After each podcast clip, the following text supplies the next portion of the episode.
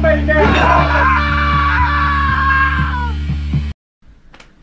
¿Qué onda, Tridentes? ¿Cómo están? Bienvenidos a un episodio más de Tridente Podcast. Aquí JC Alvarado. Recuerden seguirme en mis redes sociales y seguir a Tridente TV. El día de hoy traemos un episodio mamalón. Bienvenido, ¿cómo estás, Ruli? ¿Qué ha habido, señores? ¿Cómo andan? ¿Todo bien, güey? Un episodio más, una semanita. Aquí andamos. Oye, A viene- la corre y corre, güey. ¿Qué onda con mi pinche? Te- te de- Oye, te? ¿Te la crees que es el de intocable, Eh, verdad, güey? pendejo, soy Raulito Navaira, güey. Saludos, güey. Después le enseño la foto que tengo, güey. Mamalón. Sí te Aquí- creo, por aquí la dejamos. por Ándale, güey. te la voy a conseguir y la pones, güey. Chingón. ¿Qué ha habido, güey? Pues bienvenidos, güey. ¿Cómo estás, Luis? Bien, bien, este, pues una semana más, un episodio más, invitadazo de lujo. Este, pues traemos aquí varios temas para, para platicar. La neta es que da para mucho, pudiéramos estar aquí todo el día hasta el miércoles de la próxima semana, güey, platicando, güey. Este, pero pues tenemos aquí el día de hoy a Fernando Suárez Serna. Bienvenido, Fernando. Muchas gracias eh, por aquí por el espacio. Es un gusto estar aquí con ustedes. De veras que, aparte, el espacio está bien chido para grabar, güey. O sea, Sí. dan ganas de, de tener buena plática aquí. güey. Sí, la neta es que Y sí. con las donitas, güey, no. Está bastante, bastante la, cómodo. La tentación aquí adelante. No, ahorita le entramos, Sí, güey. Para eso son. No, ahorita le vamos a entrar, güey.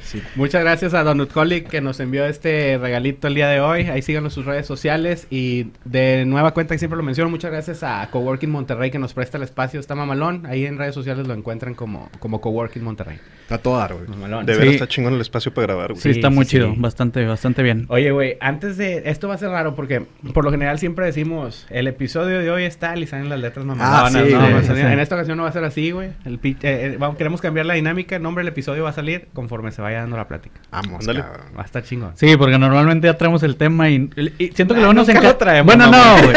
bueno, ustedes no, güey. Yo sí, güey. A huevo, güey. ustedes no, yo sí, güey.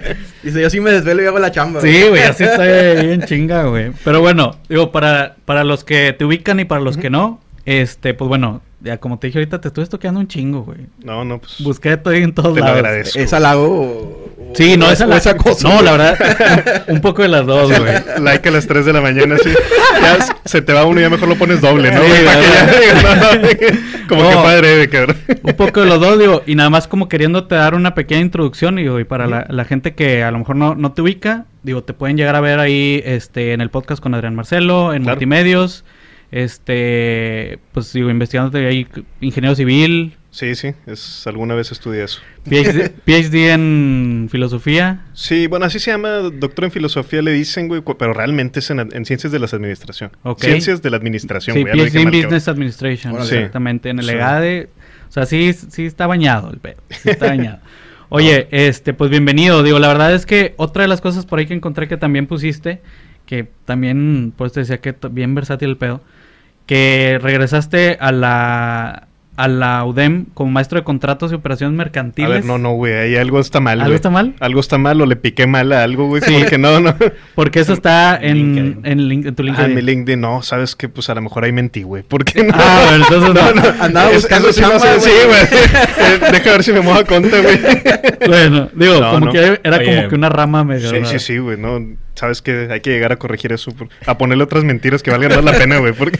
Es de esos perfiles de LinkedIn, güey, cuando andas buscando un candidato, lo ves y dices, Sí. no, ni de pedo se va a quedar, güey, bye. Sí, está muy, está muy cabrón, está muy caro, güey. güey.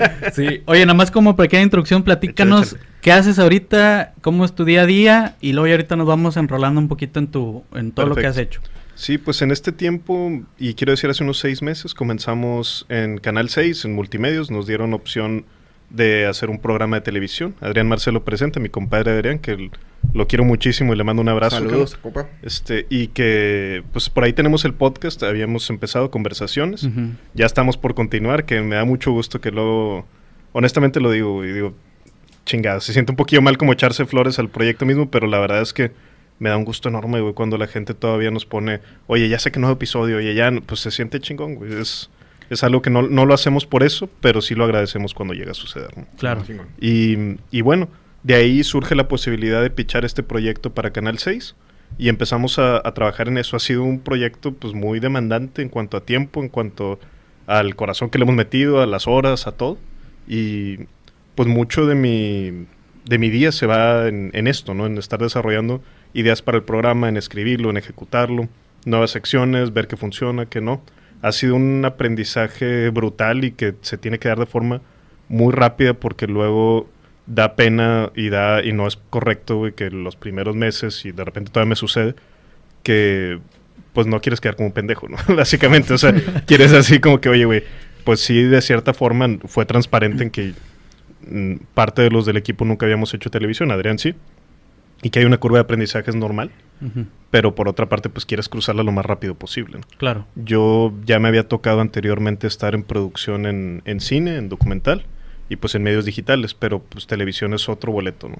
Y ni, ni quiero decir que es mejor ni es peor, solamente es diferente. Es una experiencia distinta, ¿no? Es- Absolutamente. se mueve mucho, es mucho más em, dinámico, se le puede decir. Absolutamente va por ahí. Absolutamente tienes que cuidar mucho, mucho, mucho el, el dinamismo, no caer en ningún bachecito y pues cuidar muchos aspectos al mismo tiempo, digamos, Sí. de, de talento, de, de creativos, de también de ejecución, o sea, cómo sacas esto intentando con los puros elementos que tienes en la mesa, ¿no? Me gustó un chingo, güey, y pues obviamente me puse al- a leer, a ver a- contenido de esto. Vi una entrevista de Adal Ramones, güey, que pues él hizo otro rollo, un programa muy icónico para los que nacimos en los ochentas, digamos. Y este güey decía que para él otro rollo era como decir, prepárame cada martes, era cuando salían, una diferente hamburguesa, pero siempre tienes los mismos, los mismos ingredientes. güey. Claro. sí. Pero sorpréndeme cada martes con una hamburguesa diferente, ¿no? Se me hizo una muy buena analogía, güey. Me Sí, sentí como en claro. casa, güey, cuando, cuando escuché eso, ¿no? Oye, güey, hablando que dices, y, y me suena mucho el me sentí como en casa. Hace unas semanas tuve una experiencia con ustedes. A ver, a ver, güey. Échala en el ¿De qué tipo, podcast, cabrón. ¿Cómo te ve? Fue muy íntima, güey. Fue muy íntima, fue muy íntima. No, no, no, hablando en serio. Yo siempre tenía en la mente, güey, que, que llegar a la televisión ibas a llegar a un pinche mundo de envidias, güey. Gente metiéndose coca y la chingada. Ah, ¿no? Bien dis- no, carnal, así no es. Jamás me esperé el elemento final, el de llegar y que desde el momento uno que entras al foro, Ajá. aunque no te conozcan, güey, te hacen sentir como si estuvieras en familia, güey, en casa. Sí, Yo así me sentí, güey, bien cabrón. Y va por la pregunta clásica que mucha gente dice, yo hago televisión diferente, yo hago un producto diferente. Yo puedo decir y puedo asegurar que sí se siente diferente Ay, a cómo güey. se recibe. Pero platícame tú, ¿qué, ¿qué es ese sazón que le pones para que se sienta así? Eh, no, pues no, no nada más ahí, honestamente, no, no me lo podría echar yo solo. O sea, siempre, y no crees que hago mi trabajo menos. Solo es, yo soy muy fan de esta frase, humildad es no creerte ni más ni menos, ¿no? Y es muy importante, muy, muy, muy importante el, el manejo del, pues, del ego, güey, en, en la corta experiencia que he tenido en televisión. Y te lo puedo decir, güey, o sea, yo sí pongo mi trabajo, güey, pero es un trabajo absolutamente de equipo. No sabes la cantidad de horas de cariño, de todo que le pone Adrián Marcelo, que le pone Luis Cantú, que está en producción, que le pone Daniel Migraña, que, güey, es de los pocos conductores, yo creo que, pues, en, al menos en México, güey, pero probablemente hasta más allá, que son conductores de televisión nacional y se meten a la escritura del programa, güey. Y eso es un valor, eh, pues, invisible, digamos, para la gente que lo está viendo, saber que este güey se mete también mucho, mucho en la, en la parte creativa. Entonces, realmente, como te digo, yo, yo también obviamente pongo lo mío y me siento orgulloso de lo que estamos haciendo. Hay cosas que, que bueno, eh, de alguna forma te, te hacen sentir chido, ¿no? Como dices, oye, pues no sé, por ejemplo, el formato tostado, roast, Chingón. Dices, pues no, no es nada, a lo mejor no, no descubriste el hilo negro, pero sí, dadas las circunstancias, dado todo, pues nos toca hacer la primera, eh, el primer programa que lo hace en televisión abierta en Latinoamérica, ¿no? Y, lo, sea, hice- y lo hicieron suyo, perdón la interrupción, lo hicieron suyo, o sea, sí hubo una tropicalización ahí Sí, interesante, y estuvo muy buena, güey, la neta. Sí, Ah, estuvo huevo, muy chingón. Hay, hay cositas como esas, güey. Digo, por ejemplo, el, el mundo de fantasía de Adrián Marcelo, a mí me gustaba mucho esa sección, Estaba mamalona, que ahorita no güey. traemos, pero sí, por ahí, pues por ahí quedó. Sí, que y sal- también, Saludos al pinche Daniel cuando dijo, mi personaje se llama Juan Carlos. Dije, chingado, mi nombre es tan común, güey. Ah, huevo, que era un traductor de películas de los noventas, Sí, de doblaje, sí. no sé qué chingadas. Ese era jugar, digamos, una variante más tranquila de Dungeons and Dragons, de Calabozos y Dragones. Que yo sepa, güey, también fuimos los primeros en Latinoamérica que lo hicimos en tela abierta, güey. Este, que es un formato, vuelvo, es muy común en Estados Unidos, es muy común en, en medios digitales, por ejemplo, pero pues son algunas cosillas que dices, bueno, pues vamos a, in- a intentar a ver qué pasa, ¿no? Claro. No te podría decir tampoco, oye, hacemos tele diferente. Yo cada vez me enamoro menos de ese término, güey. Siento que nadie somos tan especiales, ni tan únicos, ni tan... Y vaya, no tiene nada de malo no serlo, ¿no? Claro. Solamente es un, pues cada quien estamos haciendo el mejor esfuerzo que podemos, ¿no? Y así lo hacen, este, pues los colegas también ahí del canal y así es- lo estamos haciendo nosotros lo mejor que podemos. Eso sí, que hay que a ver cuánto, cómo nos va, güey, cómo sigue pasando. Y bueno, también no, no quiero perder foco, eh, digamos, de todo lo, o bueno, no todo, pero sí las otras actividades que tengo también son igual de importantes para mí. No creas que es así como... ah, Eso sí, pues es, un, es una realidad, ¿no? Había también... Chingado, güey, no lo quiero decir si suena mamón, güey, pero bueno, lo voy a decir como, como es. Sí, como- Pero Viene. Está difícil decirlo así, pero pues la verdad es, por ejemplo, con el podcast y luego nos decían, ah, güey, pinches mamones, güey, lo dejaron de hacer porque están con el programa. Y Claro. decía, puta, güey, pues es que, güey, nos la estamos súper pelando, güey, metiéndole todo el cariño, todo lo que podemos. No vamos a dejar el podcast de ninguna forma, güey. Y no tendría nada de malo tampoco, güey, pero honestamente sí es como, ay, güey, de que mm, me interesa también no, no vernos así como que, ah, no, güey. O sea, no dar esta imagen que a veces nos, nos han dicho como que, ah, no, güey, o sea, ahora ya les vale más la raza y de que, ay, cabrón, güey. Te vendiste. Ajá, te vendiste, ay, güey. No, pues es es, que es no- como, es como cuando dejas de, ser emprendedor a ser empresario, güey. ¿Sí, sí Sí, explico? O sea, vendes donitas, güey, y ya cuando vendes masivamente, ah, es que ya eres empresario, güey. Ya te tiran bien cabrón, güey, porque ya eres de los grandes. Espérame, güey, pues. Todos empezamos son- desde son- abajo, claro, güey. claro, Son güey. brincos, güey, que tienes que Y sea lo que sea, güey, la televisión sigue siendo el top, aun y cuando ya no sea el medio más consumible, güey. Sí, sí, sí, sí, por Sí, mucho, hay- güey. No, y aparte, digo, es que ahorita también es muy versátil lo que haces, pero también no te puedes partir en 10, güey. Así o es, sea, así digo, es. digo, yo güey. personalmente o sea, escucho, he escuchado mucho el podcast de ustedes, el tuyo, el de Marcelo, la neta, chingón. Gracias. Este, escucho mucho el de ustedes, el de Roberto Martínez, de Creativo, este que por ahí, ahí salió creo que la frase de Al Ramones, porque recuerdo también Sí, haberla escuchado. en- Justamente fue ahí. fue ahí, con ¿no? Roberto, sí. Sí, este, el de, el de Dementes, este, también, este, digo, hay, hay muchos como pioneros en la parte, o que tienen mucho, mucha audiencia en los podcasts, pero ¿cómo haces tú, por ejemplo, para no perder el enfoque, como dices, de que, porque te veo muy preocupado por lo que, por lo que dice A la ver. gente, güey, o sea, te veo muy preocupado por, por no, no tanto por lo que digan, pero sí, Sí. Por, por lo que dicen de que, ah, pinche vato ya se vendieron, pues no, güey, pero espérame, güey, también traigo acá un proyectazo, o sea, ¿cómo le haces para no perder el enfoque de todo? O sea, lo que haces en el día a día y de no perder el enfoque de decir, no, bueno, voy a dejar morir el podcast, güey. O sea, porque pues traigo un, un programa en televisión abierta, pero no voy a dejar morir esto. O sea, ¿cómo, cómo te organizas tú o, o qué recomiendas para eso, para no perder el enfoque? Claro, pues yo sí tengo muy dividido, soy muy obsesivo en cuanto a la parte administrativa. güey. Y sí tengo muy dividido de que, bueno, estos son los días que tengo que dedicar al programa. Estos, este día o este día y medio lo tengo libre, entonces puedo avanzar en otros proyectos. Es, entonces en el manejo de tiempo y de objetivos, sí, la verdad sí lo tengo muy, muy claro, güey. O sea, sí, sí es algo a lo que le pongo muchísima atención porque lo que no mides normalmente no se hace. Claro. Entonces, sí, soy, si vieras mi libretita, sí uso la aplicación de Evernote para tomar notas.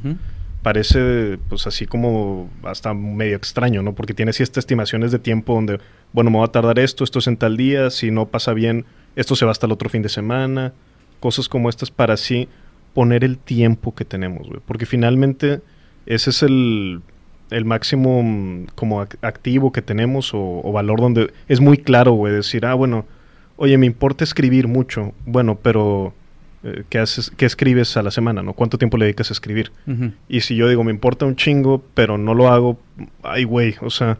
Entonces o no te digo- importa tanto. Sí, güey, si te digo, estoy a dieta, güey, traigo los dedos naranjas de comer chetos, güey, pues hazle caso a los dedos, güey, no le hagas caso a lo que te digo, ¿no? Claro. Este, y entonces yo creo que va por ahí, güey, va por ahí. No, por ejemplo, en la parte de escritura, güey, no, no he dejado de tomar desde hace años taller con Sofía Segovia, una gran escritora aquí de, de Monterrey, de México, este, de las más leídas de México, probablemente.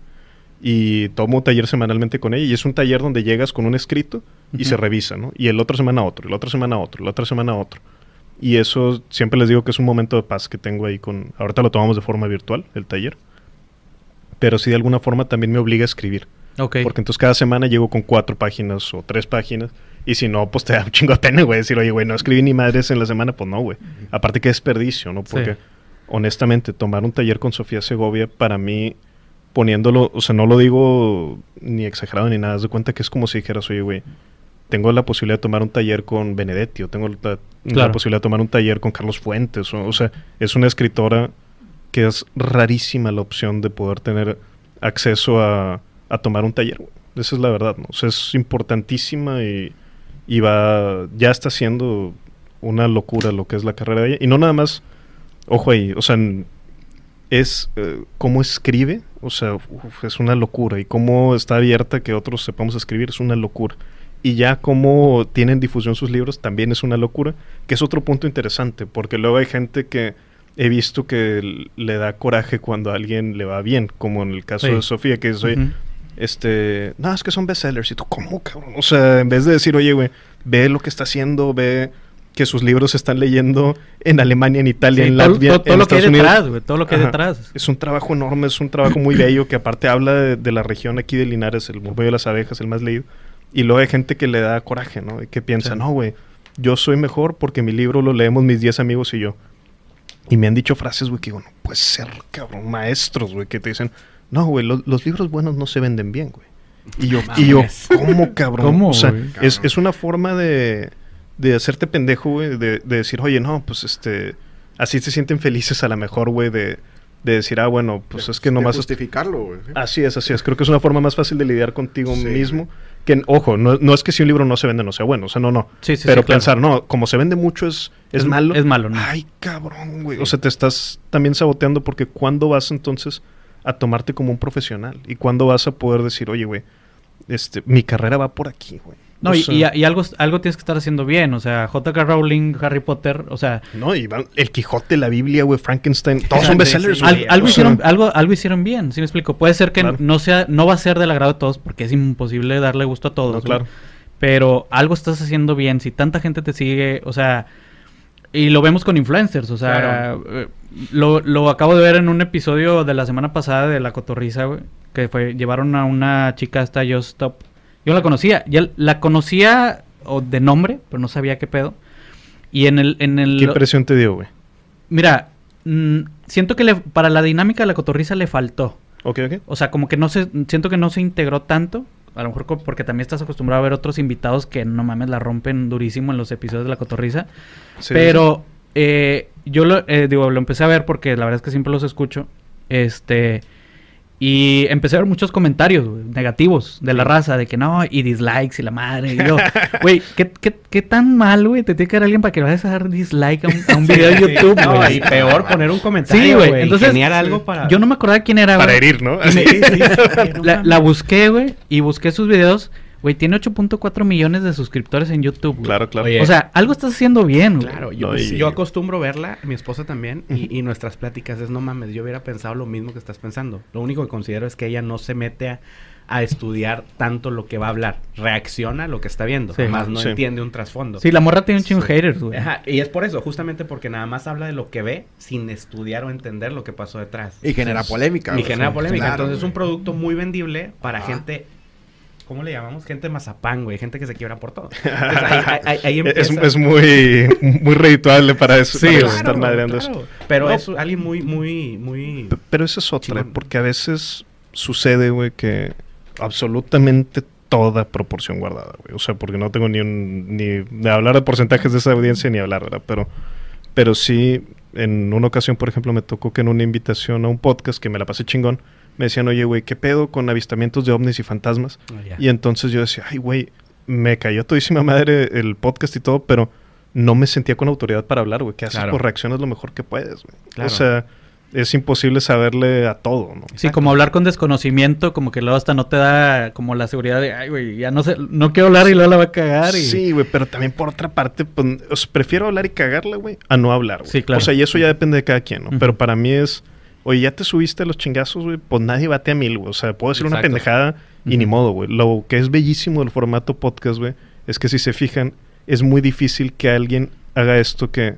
Ya es que los gringos le ponen nombre a todo, pero bueno, de hate listening, de Ajá, sí, sí, escuchar sí. por odio, ¿no? O sea, que es muy común en videos de dos minutos de YouTube, es muy común en Twitter, es muy común en, totalmente. en muchas plataformas, pero es difícil que alguien le diga, le voy a dedicar una hora de mi vida a estar escuchando esto o, o lo que dure el, el episodio, como para, mm, nomás para estar encabronado, ¿no? Y eso a mí me gusta mucho de este formato.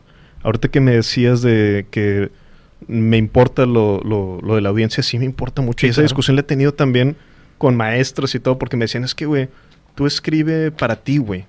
Y yo digo, güey, es que si yo, el ejercicio hipotético, si todos se murieran en el mundo y yo me quedara solo, yo no escribiría nada, güey. Pues no, O para sea, quién ¿a escribes, güey. Exacto. Y a ¿Para mí se quién? me hace un respeto también a la audiencia y a todo. Decir, oye, pues esto está escrito desde mi mente, desde mi corazón, de- con todas mis horas, todo. Pero intenté que fuera de valor para ti, güey. O sea, y sí creo que es algo fundamental y que decir lo contrario a lo mejor te deja más tranquilo para operar como uno quiere, todo, pero realmente no, no se me hace muy real, güey. A mí me encantó leer el libro de Zlatan Ibrahimovic, que se llama Zlatan, nada más. Este, Sí. Y lo leí de madreada, ¿no? Porque si este güey es bien mamón, güey, a ver qué dice. Sí, y luego me encantó, güey, me encantó el libro. Y algo que dice es cuando alguien te, te da o un cumplido o un regaño, dice, lo, lo escuchas de la audiencia o así, ¿no? Dice, reclamos de la gente. Lo escuchas, lo apropias, lo sientes y lo descartas, güey. Decía, porque nadie es tan bueno y nadie es tan malo, güey. O sea, y si tú te crees que por una oreja te están diciendo, no vales madre, no vales madre, no vales madre, y te lo crees, ya valió. Y si te están diciendo, eres muy bueno, eres muy bueno, eres muy bueno, y te lo crees, también ya valió, güey. O sea, no... Tiene que haber eh, también ese desapego de decir, bueno, aprecio esto, todo, y, y atesoro muchas cosas de las que me llegan, que me escriben a veces, que hay mensajitos que de veras me han conmovido mucho, güey, de, de cosas que tanto me cuentan como a veces feedback del trabajo que estamos haciendo y que me, me encanta, ¿no? Me encanta recibirlo, pero también no puedo yo empezar a pensar, ah, sí somos bien chingones porque ahí estaría equivocado. Claro, no, y es que también están muy expuestos por muchos medios, o sea, o sea Por ustedes especialmente por podcast, libros, eh, la televisión y demás. Y ahorita, nada más para este que, no se nos olvide como el tema de los libros, digo, estuve checando, encontré que tienes siete. Siete. Sí, pues por ahí hay diferentes ediciones luego de los mismos, hay unos más pequeños que otros y todo, pero sí he sacado, sí, por ahí más o menos Digo, de libros. me llamó mucho la atención, o sea, la variante entre temas, o sea, por ejemplo, de los de Burn This Book, Sí, me sí, llamó sí. muchísimo la atención. Y la otra parte de novelas como también de entre ciencia ficción y demás, o sea, que eh, digo, a mí me mama ese tema, güey, la neta. sí. Este, esto lo saben, o sea, es pinche bien geek de madres. Este, ¿a qué se debe esa variante? Yo lo que di- digo, lo que le platicaba a Juan Carlos es que digo, yo siento que, o sea, traes mucho conocimiento por parte de. Tus estudios. tus estudios, pero también le digo, es que este vato en su día a día en él, o sea, como para él, o sea, pues cada quien es una persona diferente cuando está solo en su casa, ¿no? Este, pero siento que eso es como que lo que te, te apasiona un chingo, porque a mí también me apasionaría Sí, un sí, chingo, o sea, yo me dedico a la cocina, pero a mí me apasionaría un chingo escribir novelas de este tipo. Entonces, este, Claro. ¿a qué se debe? ¿Si va por ahí el, el, el Sí. tema o el por qué la variante entre el, tan- Claro. En los libros? Sí, pues en Burn This Book fue una de las primeras obras que escribí, quema este libro que ya acaba, acabo de, sacarlo justamente en español, en, hace un par de meses apenas. Ujú. Pero haz de cuenta que, digo, creo yo también que se valen, se vale cambiar, se vale decir, oye, güey, hice esto y ahora me voy a atrever a hacer esto otro y demás. Burn This Book sale como, eh, de hecho se llama, bueno, quema este libro, una herramienta creativa. Sí. Es, se desprende más o menos, digamos, del posgrado que yo hice, la maestría en innovación empresarial y tecnológica. Y entonces ahí aprendes algunos procesos de, para ser creativo, digamos. Y qué es la innovación misma y demás. Pero hay una, creo yo que lo que más valor trae de ese libro es aceptar este sentimiento de ansiedad que a veces te da cuando tú traes un proyecto en la cabeza y luego lo quieres llevar del mundo de las ideas al, al mundo ya de la realidad, de la materia. Hay una especie de ansiedad por la que pasas. No me gusta llamarlo sufrimiento porque sufrimiento es otro, ¿no? O sea, pero sí hay un proceso de incomodidad, al menos, ¿no? Sí. Y entonces es abrazar este sentimiento porque, oye, güey, me siento frente a la pinche página y no me sale ni madres de escribir, güey, me da hueva de editar, güey, o no quiero hoy salir a grabar, o, o sea, todo esto, pero es normal, güey. O sea, yo por eso cambio mucho esto cuando dicen, oye, haz lo que te apasiona. Entiendo, entiendo, de corazón, pero para mí es, no es pasión, es propósito. Porque la pasión, al primer chingazo que me tenga que dar de asolearme seis horas, güey, ya no haya pasión, güey. Sí, o sea, no es- es- hay sudor, güey, Sí. y hay ganas de llegar a mi casa, güey. Sí, claro. O sea, y entonces creo yo que más que pasión es propósito. Y cuando estás persiguiendo algo que te traiga propósito, que puede ser componer una canción, hacer una pintura, grabar un podcast o demás, pues va a haber parte que va a estar de hueva y que la vas a sufrir y que la vas a, a pasar un rato no tan chido, pero al final, güey. Creo yo que ya que lo terminas de hacer, que puedes mostrar algo de tu trabajo, sí te trae un sentido de significado, de propósito. Entonces, Burn This Book va más en esa línea. Lo escribí más chico y también pues vamos cambiando, ¿no? Vas encontrando más camino y demás. Claro. Ya mis libros, digamos, de ciencia ficción y fantasía oscura, sí vienen más adelante en, en cronología, porque se publican todos el mismo año, ¿no? Que es lo, lo Sí, que sí, también sí. es algo curioso, pero eso pues fue una especie de bello accidente porque sucede que empiezo el podcast con mi compadre Adrián Marcelo y pues me cambia la vida, güey. O sea, me cambia la vida conocerlo, me cambia la vida todo lo que le aprendo a él y me cambia la vida la exposición que tenemos en el podcast. Claro. Entonces, de la noche a la mañana, de repente, oye, pues hay mucha gente interesada en, en leer la obra que, que, yo tenía por ahí y que estaba esperando en, un, en una editorial muy buena, pero sí, así estaba en algún escritorio perdida desde hace meses sin respuesta, ¿no? Okay. Y entonces me dicen, oye, no, pero es que tus libros, tus libros. Y yo digo, bueno, güey, pues déjame sacarlos, ¿no? Y entonces saco uno y es La montaña indestructible el primero que saco, que, que curiosamente es el último que había escrito hasta ese momento, ¿verdad? Pero Ah, ok. el más reciente se vuelve un Amazon bestseller, empieza a tener difusión y todo, entonces pues oye, saco los demás que tenían en el archivo que seguían por ahí esperando su momento. ¿no? Pero bueno, cuando llego yo ya a escribir La montaña indestructible, incluso La noche de los relámpagos, que es anterior a ese, ya yo ya había pasado por una etapa donde había estado trabajando para cine, cine documental y, cine ficción también. Este, yo coescribí un, un guion junto con Andrés Salazar, de mis mejores compas, y con Fernando Calife, que fue mi jefe y fue, es un gran cineasta aquí de la región. Hicimos un guion de cine y ese fue, yo creo que, de las primeras obras de ficción largas que, en las que participé.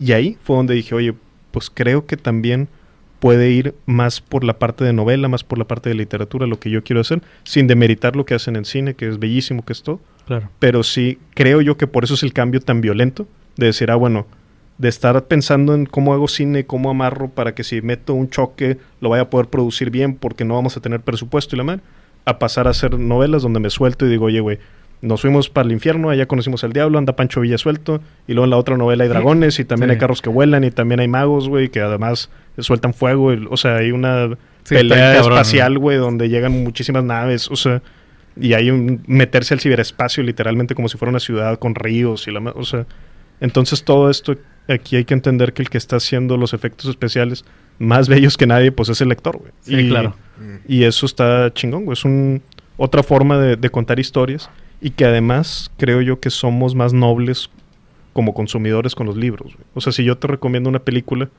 y te digo, oye, güey, este, pues es del... bueno, por ejemplo, mi película favorita, eh, Qué bello es vivir, It's a Wonderful Life. Y luego me dicen, oye, güey, ¿qué pego con esa película? Y ya, el- o la ven y digo, oye, güey, está en blanco y negro, güey, te estás mamando, güey. y yo, pues, pues sí, güey, pero... Pues es no- mi favorito, güey. Pero no, ni siquiera era, o sea, era una película popularísima. No, no es como que, ah, no, me fui a cine contemplativo y me fui así a algo Sí, artístico. sí, no, no, güey. Algo under. Es como estar recomendando Forrest Gump, güey. Nomás sí. que tocó que salió hace un chingo, güey. Sí. Pero somos más mamones con eso, güey. Somos más de que, no, güey, está bien vieja, güey. O sea, ya no. Y si yo te recomiendo un libro, güey, jamás me preguntarías, oye, ¿de qué año es, güey? Claro. O sea, creo que la vida útil también del, de los libros, eh, pues es en ocasiones para algunos libros muy bellos, pues de siglos. ¿no? Sí, no, definitivamente no envejecen igual. güey. Ahora, Así es. todo lo que plasmas en tu libro, ¿de dónde viene, güey? ¿Viene de gustos, viene de hobbies, viene de, de eh, tipo series con las cuales creciste? Ten- tengo varias influencias muy bien marcadas. O sea, eso sí. Sí, soy muy obsesivo también con esta onda de que, bueno, ¿quiénes son escritores importantes para ti? ¿Quiénes son creadores importantes para ti?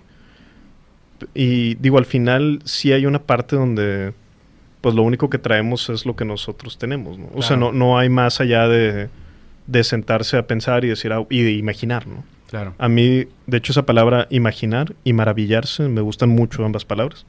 Y a mí generalmente los autores que me gustan son los que tienen una imaginación muy potente. Y lo vemos en, en textos y lo vemos en cine también.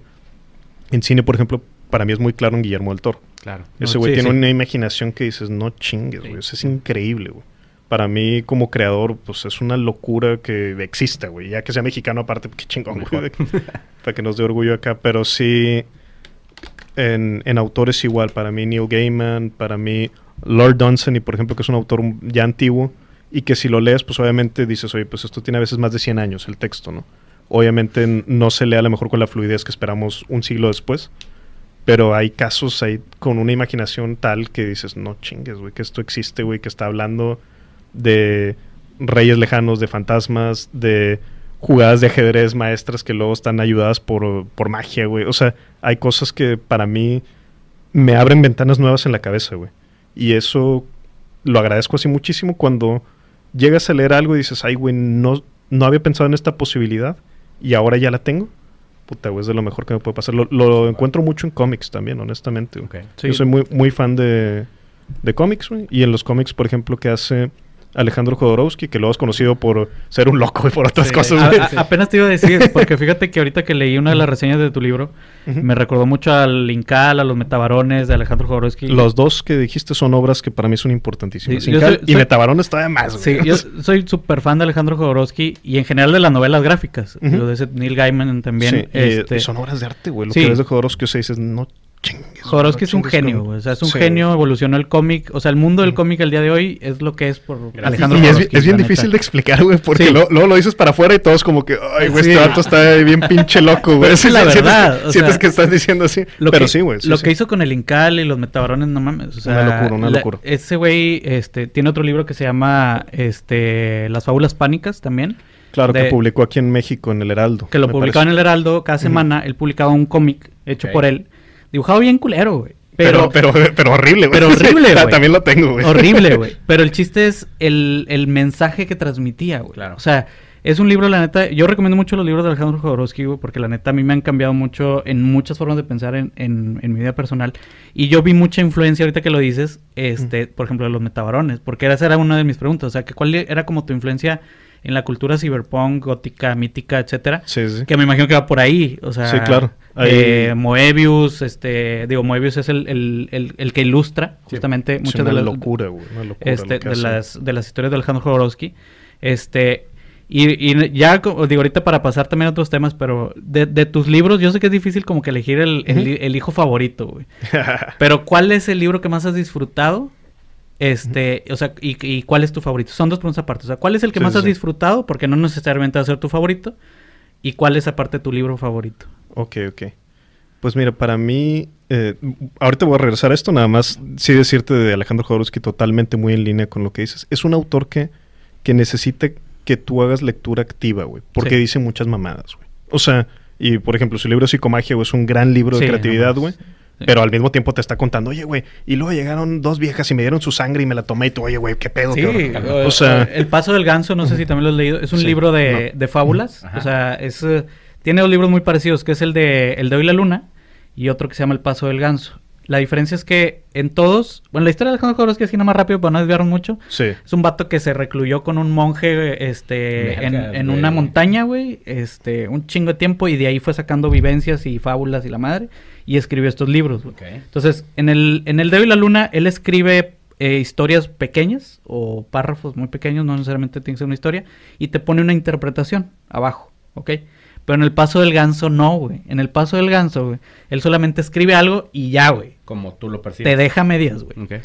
Entonces, o sea, ya no, no hay una interpretación, entonces tú le das tu propia interpretación. Y tiene muchos otros libros que la neta están muy buenos, güey. Una pinche locura, güey. Sí, güey. Este, pero Alejandro Jodorowsky es como que eso, justamente lo que dices, te hace pensar porque su, su filosofía y su manera de idealizar al humano es eh, muy cabrón. Es el creador de la psicomagia, que No, si y- pueden... eh, Y revolucionó búsquenlo. el cine también, güey. O sea, está cabrón que una sola persona en una sola vida, güey, revolucione el cómic y revolucione el cine, güey. Sí, sus películas estaban prohibidas Y- en México, como dato. Sí, lo quisieron correr también de México y todo. Y justamente lo que decías ahorita, eso del Heraldo, güey.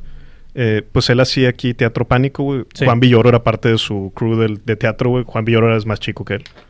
Y cuando deciden ahí que era inmoral, güey, de repente pues todo el mundo le da la espalda, güey. Y este güey se medio recluye. Y el vato del Heraldo le dice, no, güey, que hay jale, güey. Nomás no puedes venir a la oficina porque si vienes me clausuran, güey. Entonces el vato, no hay pedo, güey. Y se pone a trabajar en un prostíbulo, güey. Entonces ahí, eh, no sé si era un table o un prostíbulo, pero sí en la parte de atrás junto con, con estas mujeres, de ahí hacía los dibujos que luego cada día se publican en el Heraldo. Y de ahí saca una obra que se llama Cabaret Místico, güey. Ah, qué chingón. Entonces, no, güey, pinche locura de la vida ese, güey. Pero sí, bueno, güey. Está pero bien cabrón. Yo sí lo recomiendo, pero hay que estar dispuesto a hacer esta eh, lectura activa, como te digo, y decir, ah, bueno, güey, esto me sirve y esto no me sirve, güey. O sea, y se chingó, ¿no? Pero sí está muy Pero cabrón. bueno. Bueno, ya Ah, después de este ya. paréntesis Después enorme. de paréntesis psicomágico, güey. No, no, ¿Cuál- estuvo, estuvo- estuvo bien, güey. ¿Cuál- Sí, vamos, qué, vamos. qué libro has disfrutado más hacer y cuál es tu Sí. favorito, güey? De los tuyos. Ay, güey, yo pienso que el que más he disfrutado hacer es La montaña indestructible. Creo que ese libro que es justamente el ya la incursión a totalmente cyberpunk, digamos, ese libro. Me gustó mucho, me sentí muy orgulloso del resultado y del proceso también porque aunque La Noche de los Relámpagos también estuve en taller con Sofía Segovia, La Montaña Indestructible sí fue al tiempo que lo iba escribiendo. Todo, o sea, cada semana iba escribiendo, íbamos repasando, iba teniendo un, una retroalimentación de Sofía y del equipo que estaba también en el taller. Y no solamente por ahí, creo yo que sentí que, al menos interiormente, o sea, en, en mí como yo, Fernando, estiré lo que yo había, estaba acostumbrado a hacer. O sea, no, había incursionado sí en fantasía oscura a través de cuentos y demás, pero en obra larga sí se me hizo como atrevido en algunos sentidos. Digo, de qué tanto valor se necesita tampoco, digo, estás escribiendo, no es tampoco lo máximo, ¿no? Pero sí hay partes como mezclar la presencia, como te digo, de dragones, que además son dragones inteligentes, ¿no? No son monstruos, sino resulta ser una de las, pues sí, hasta- hay que decirlo así, no persona, aunque, aunque físicamente es una dragón. Como una raza, digamos. Sí, que es que eso está tomado así desde Tolkien o antes, ¿no? Pero Sí. dice, vamos a ponerlo en un mundo futurista cyberpunk y entonces por ahí spoiler del primer capítulo, pero pues se, resulta que oye, cuando llega a presentar una renuncia el, el detective, el capitán, y va con el CEO, pues ahí descubres que está una persona con un dragón atrás gigante y luego de que, oye, güey, pues el twist de que la dragón es la CEO, güey, y el otro güey es el que la está cuidando, ¿no? O Ah, sea, no, no al revés de como uno esperaría. Claro. Entonces, hay elementos como ese, güey, que me hicieron sentir orgullosos porque también trae, pues, muchos elementos, digamos, mitológicos, por no tener mejor palabra para eso. O sea, hay, hay hasta mitología judio-cristiana dentro del mismo libro y sentí, y digo, obviamente hay más autores que lo hacen y todo, pero sí que los autores en general, los latinoamericanos, tendemos a meterle pues, emoción fuerte a los libros, ¿no? Y hay más culturas que lo hacen así. Por ejemplo, en- cuando lees textos chinos también es muy común, o algunos textos japoneses también. Pero en general son más emotivos que los textos anglosajones. Y creo yo que aquí sí, sí se logró al menos un poquito empujar eso de que, bueno, es cyberpunk, pero tiene algo de corazón la historia. Y eso pienso que sí es algo, al menos por decir, raro de encontrar en una obra. Normalmente el cyberpunk se define más por el estilo Sí, claro. que por cualquier otro elemento estructural o, o demás, ¿no? como otros géneros que, que es diferente, ¿no? Con- ni mejor ni peor. Regresando al tema de lo que hablabas de no todo el, el libro que se vende más es el mejor o, o el más conocido es el peor, digo, cualquiera de las dos polaridades. Eh, la intención de tu escritura es llegar a, a- a muchas mentes, a, a inclusive tocar las puertas de, de una película de ciencia ficción o, o simplemente fue escribir y, y ya. No, yo sí lo veo como absolutamente algo profesional y algo que no, no lo romantizo, güey. O sea, por una parte, he visto colegas, he visto personas así que luego dicen, no, güey, para escribir yo tengo que tener mi ritual y tengo que tener mi espacio y tengo que tener mis condiciones así, hasta tienen a veces, ¿cómo se llama, güey? Como cuando construyes eh, una especie así como de, pues no sé, ¿verdad? Que pones cositas, acomodas monitos, Ah, ya, acomodas el así. feng shui, Ujú. el- Sí, se das de cuenta para poder estar en el punto de la escritura. Yo no lo romantizo, yo lo veo como un, necesito escribir, escribo, ¿no? ok. Y es- escribí, por ejemplo, unos pasajes de una, al menos dos páginas, me acuerdo, de La Noche de los Relámpagos, en la fila del supermercado, güey. O sea, mames. pero fue, oye, güey, es una fila bien larga, tengo media hora, más o menos unos 20 minutos. Saco el celular y escribo, ¿no? ok. No, no romantizo la profesión. O sea, para mí es, es una profesión como cualquier otra y requiere trabajo, requiere disciplina y requiere mucha reescritura, ¿no? Por ahí hay una frase de Mark Twain que decía que para ser un buen escritor no necesitas escribir bien, necesitas reescribir bien, ¿no? Y creo yo que va por ahí. Sí lo veo como profesión en el sentido de si yo tengo cierta viabilidad financiera con mis proyectos, entonces me puedo más fácil levantar y escribir todos los días. ¿no? ok. Sí, Sí, pues, claro, de otra totalmente, güey. En, Pues- en todas las ramas, güey. No, Sí, sí, o sea, sí, cabrón. Y, y lo veo tan seco, o sea, tan frío como eso, ¿no? Entonces creo yo que si tengo cierta viabilidad financiera, le puedo dedicar más horas y me voy a hacer mejor escritor, ¿no? Dedicándole más horas. Chingón. Entonces lo veo así y sí, pues digo, afortunadamente sí se ha convertido en un ingreso los libros y que es algo pues, medio extraño, ¿no? Este, pero así ha sido y sí, creo que va por ahí, creo que va por ahí. En la parte de pasión, ahorita mencionabas también mucho la, la- la parte de pasión. Algo que yo conozco como work-life balance, mi balance de vida personal, de yo Sí. separo mi profesión, por ejemplo, esto yo lo veo como pues parte de mi juevecitos con la banda. Terapia, Claro, la claro. Sí, sí, sí. Ah. Mindfulness aquí. Sí, sí, sí. Mindfulness. En el caso de un músico siempre se va- manejan, digo, y porque tenemos una sección de música donde el músico siempre dice, va, bueno, pues yo hago lo que me gusta, güey. Para mí esto es mi, mi hobby, güey. Entonces, afortunadamente trabajo y vivo de mi hobby. en tu aspecto, la pasión, el profesión, la televisión, el libro, hay una línea muy delgada desde mi perspectiva de lo hago y lo disfruto, güey. Pero a, a Bandido, a Fernando, ¿qué es lo que le apasiona? O sea, ¿qué, qué, qué es su espacio de vida personal? ¿Qué, qué, qué se dedica fuera de los libros o es 100% envolvi- envuelto en todo esto?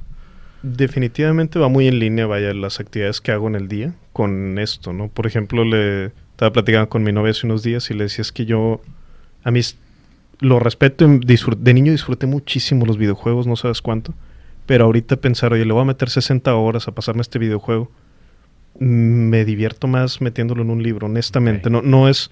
No es de mamón, no es de, ay, no, qué cultural, que no, no, no, simplemente es un, me siento mejor, güey. Me siento mejor diciendo, ah, bueno, metí estas horas en esto, ¿no?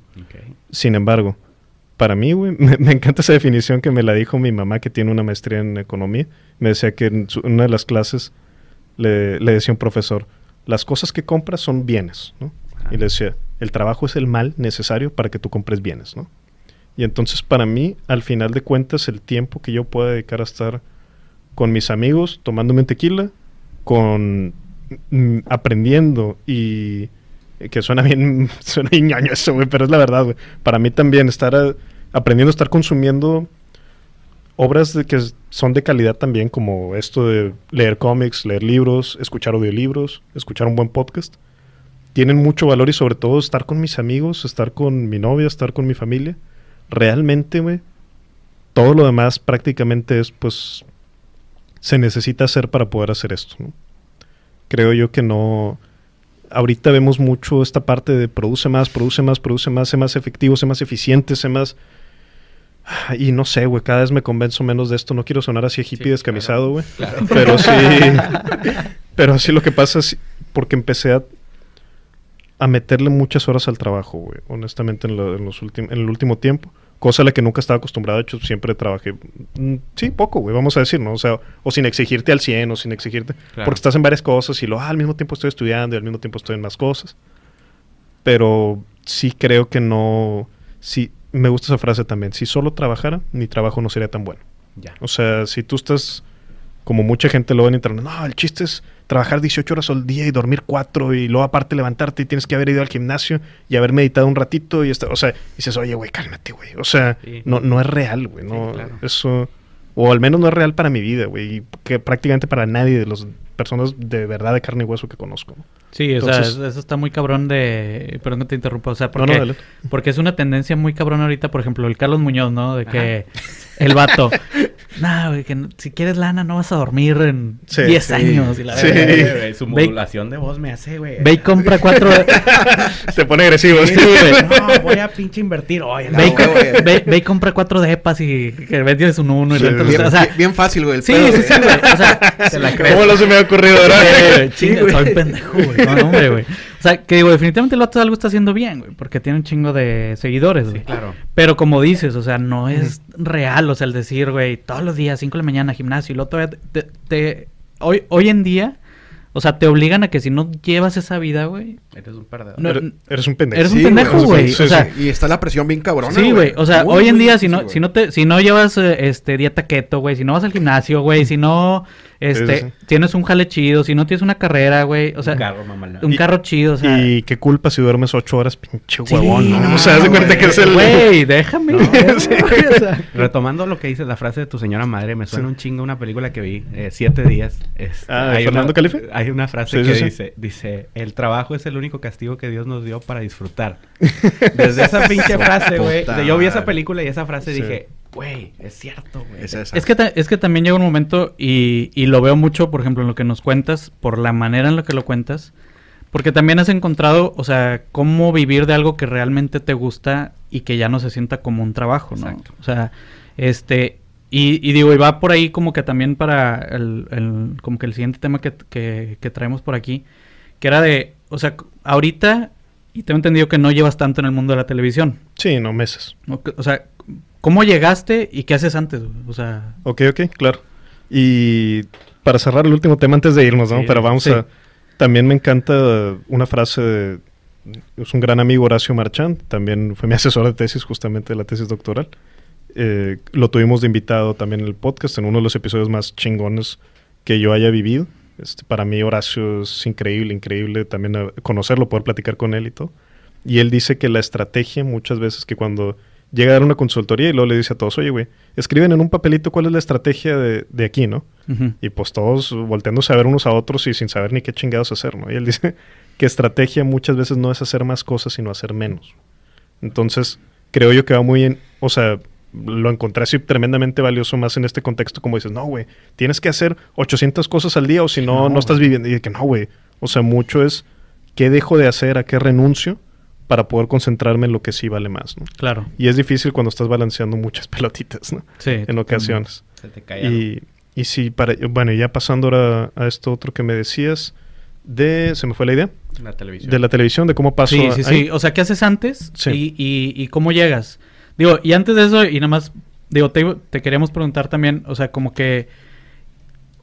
¿Cuál es? Y ahorita lo mencionaste, o sea, que eras bien fan de los videojuegos y demás. O sea, eh, ¿qué, qué novela de ciencia ficción sería tu favorita y qué videojuego? Y, o sea, porque me imagino que también tienes un chingo de influencia de eso en tus libros. Sí, sí, sí.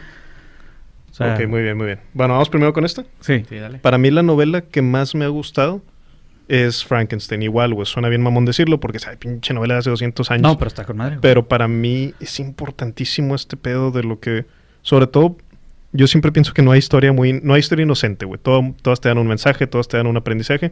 Y si piensas, esta no, güey, lo hizo muy bien el autor porque no te diste cuenta, ¿no? Exacto. Este, y Frankenstein, para mí, el gran, gran, gran valor que tiene, para mí es la antítesis, y aquí mucha gente se va a encabronar conmigo, güey, ya, ya lo estoy viendo, güey, pero es la antítesis de Whiplash, güey. Porque Whiplash, que es una gran película, es una obra maestra y todo, Ajá. pero es un desvívete por lo que te gusta, en lo que eres bueno, que te valga madre Sí. todos los demás y tú mismo, güey. Tienes que ser el mejor, güey.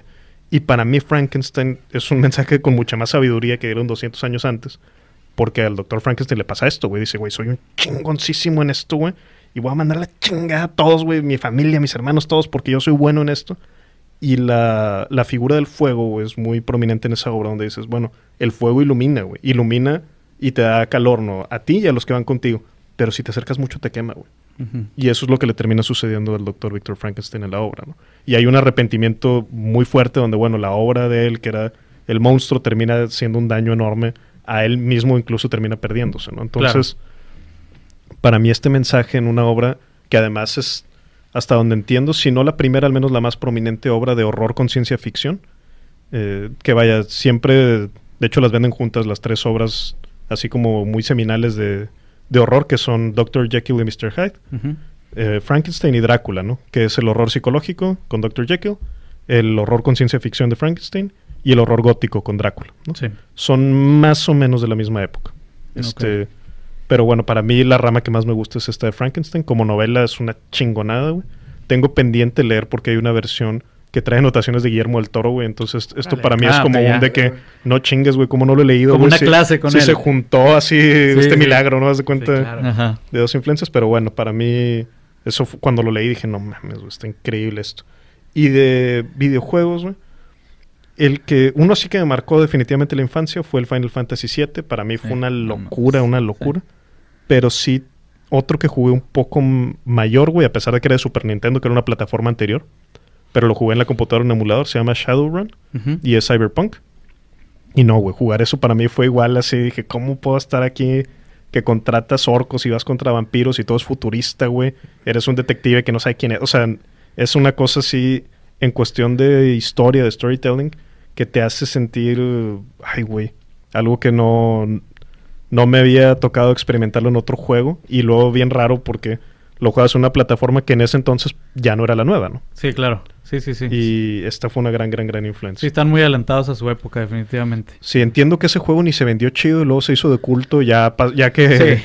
ya que había pasado todo, güey. Sí, yo lo, lo, lo ubico por lo mismo, porque es como que de los menos conocidos, pero que de culto. Pero sí, Sí. sí, está con madre. Y hay un juego de mesa, güey, que lo tengo, que está increíble, cabrón, increíble. Soy muy fan de los juegos de mesa, güey. Muy fan. Este, y ahí el juego de Shadowrun, no, güey, te lo recomiendo, cabrón. no lo he visto, güey. cabrón. Lo, lo- lo voy a buscar. Es de misiones, güey. O sea, no, no, güey. Está Lo, lo buscaré, chido. lo buscaré. súper chido. Hay que hacer una sección de cotorreo Sí, geek sí. bien machín. Sí, y te invitamos, Me güey. vez, invitan, cabrón, me invitan, Es- por es- favor. Hay que hacer la gestión, güey. Y, y pasando esto de que hacía antes de televisión, porque pasa un poco esto, güey, como siento yo, para bien y para mal, güey, pero que de alguna forma absorbe eh, la profesión y ahorita es, a pesar de que llevo muy poco tiempo haciendo televisión, es como, ah, el güey que hace tele y de que, ay, güey, o sea, esto como que muy rápido se está volviendo una identidad, Sí. cosa que se siente extraño, ¿no? Porque uno nunca sabe qué va a pasar ni nada. Este, pero sí, antes de pasar a televisión, yo lo que es, sí me quedó claro desde relativamente temprano, porque ya me había graduado de la universidad. O bueno, estaba en, en proceso de graduarme, pero ya no cambié, yo estudié ingeniería civil. Y fue que iba a pasar a, de alguna forma, todo lo que he hecho profesionalmente va más con comunicación. Ya sea en medio escrito, ya sea en cuento, ya sea en novela, ya sea en podcast y ahora televisión, cine, todo tiene que ver, si se fijan, con la rama de comunicación. Entonces, sí he metido cuando he podido lo, lo mejor en todo el proceso parte de aprender sobre storytelling. Para mí eso ha sido crucial, güey. La tesis de mi maestría fue un documental. La tesis del doctorado, que también hay que decirlo, apenas me voy a graduar, pero ya me gradué en diciembre. Entonces ya, ya se vale que... ya, ya, sí, ya, sí, ya, sí. Este, eh, pues fue en storytelling, ¿no? Fue en cómo las empresas usan historias para fortalecer sus marcas. Y todo esto fue, aunque suena muy técnico y no tiene nada de malo tampoco, sí fue sentarse a leer a Carl Jung, a más autores que son así pu- seminales, no nada más en psicología, sino en antropología y demás. Y pues aprender todo lo que pudiera sobre qué historias hay, qué elementos importan al contar una historia y demás. Y por qué no, güey, también esta parte que a mucha gente le puede causar como una disonancia de, pero ¿cómo, güey? O sea, estás juntando de que lo de historias con lo de negocios. Pues sí, porque yo no, no estoy peleado con eso, güey. Para mí, otro de mis eh, influencias máximas, máximas, güey, es Todd McFarlane. Y no solamente porque es un chingón que dibujó los, los cómics de Spider-Man que leía y que más me marcaron, güey, y luego hizo Spawn, sino por cómo es su aproximación profesional a lo que hace, ¿no? Y esto, justo que les decía al inicio de, no, güey, si yo veo cierta debilidad financiera, entonces me puedo levantar a hacerlo todos los días, pues yo lo escuché de Todd McFarlane, ¿no? Todd McFarlane igual decía esto de, decía una frase ahí bien mamona, güey, pero decía que él hablaba dos idiomas, inglés y business, ¿no? Y de que, pero lo que el güey, digo, aparte, digo, millonario sí está el cabrón, ¿verdad? Sí, sí, no. mames. Pero algo de mucho valor que el güey lo escuché en una entrevista que decía era que cuando él llegaba y se sentaba con los que hacían decisiones, ellos se quedaban pensando, los banqueros, los de los empresarios, todo, ellos decían, este güey es uno de nosotros, güey, este güey es un empresario, güey, este vato no es artista, güey. es-". Y él decía, y es exactamente lo que quiero que piensen, güey. Entonces yo salgo de la reunión, se cierra la puerta y pienso, pinches pendejos, ya me voy a dibujar, güey. O sea, Sí, sí, sí. y eso, de alguna forma, es muy útil, güey. Sí, po- claro. Poder moverse de esa forma para poder ejecutar proyectos que requieren muchos, eh, mu- que muevas muchos elementos. Y fue una de las grandes, grandes, grandes lecciones que le aprendí a Fernando Calife, que le mando un abrazo y con el que trabajé más de dos años. Y él tenía una frase brutal, güey, brutal, que me encanta. Se la dije a mi compadre Adrián Marcelo y me dio mucho gusto que al paso de los meses me la repitió él y me dijo, es que esto es lo que estamos haciendo. Y la frase es, hacer bien y que nos vaya bien. Y me decía, si te falta una de esas, estás empinado, compadre. Decía, pero tienes que estar haciendo bien con lo que estás produciendo y que te vaya bien económicamente. Porque si te falta una de las dos, la vas a sufrir. güey. Si te Algo está yendo está con mal. madre económicamente, pero no te estás sintiendo bien en que estás haciendo algo que ahora sí que de valor, pero más allá de lo económico, al, al paso de los años vas a decir, ay, güey, como que aquí no sé si estuvo correcto. Y al revés, decía, si tú estás ayude, ayude, ayude, pero estás empinado en que no, no estás pudiendo ni siquiera solventar tus gastos y todo, dice, no lo vas a poder hacer de largo plazo. Entonces la clave es hacer bien y que nos vaya bien. Equilibrado. Sí, Entonces. Chingón, eh. Chingón. Sí, sobre esa frase también, pues, hay que decirlos como montamos Adrián y yo, pues, la empresa que tenemos. Sí, es que le- les ha ido muy cabrón. Digo, la verdad es que, este, digo, tú que estás como detrás de todo, o sea, a lo mejor no, no siempre la gente te va, a- te va a ubicar un chingo, pero definitivamente, de- digo, siendo parte del equipo de Adrián Marcelo y todo lo que está haciendo Adrián Marcelo, o sea, es que ahorita quién Está no... cabrón mi ¿Quién no compadre, lo ¿verdad? ubica? Es que ahorita quién no, quién no lo ubica, güey. Este, y, y va por ahí también como que, porque de- platicando este hace rato y desde la semana pasada que platicábamos los tres, decíamos como que, bueno, ahorita qué pedo. O sea, por ejemplo, yo, ten- yo tengo seis años casado y desde que me casé no tengo televisión, güey. Ujú. O sea, no tengo señal de televisión. Sí, sí, sí. Ajá. Me está diciendo Juan Carlos de que... y ahorita, ¿A poco se puede tener nomás cable sin... Digo, internet sin cable, güey? Sí, o sea, y, y- y Juan Carlos lo mismo de que, güey, yo lo tengo y ni lo uso, güey. O sea, Sí, sí, sí, claro. y me explico, y muchos estamos así, porque yo en mi casa veo Netflix, Amazon Prime, YouTube. Sí. Sí, Se chingó. En todas las teles tengo Chromecast y lo costeo desde el celular. Y. Adrián Marcelo presenta. Sí, no me Este... Barbera, güey. No, pero por ejemplo, mucho el contenido lo ves en Facebook, en clips que suben, ¿no? Sí, claro. O sea, Sí, sí, sí. De, de todo, güey. Entonces, este, o sea, ahí, ¿cómo crees, cómo le están haciendo ustedes, güey, para no como perder esta carrera, güey? O qué están, qué más están haciendo? Porque, pues, YouTube está cabrón, güey. O sea, es, es Claro, gratis, primero.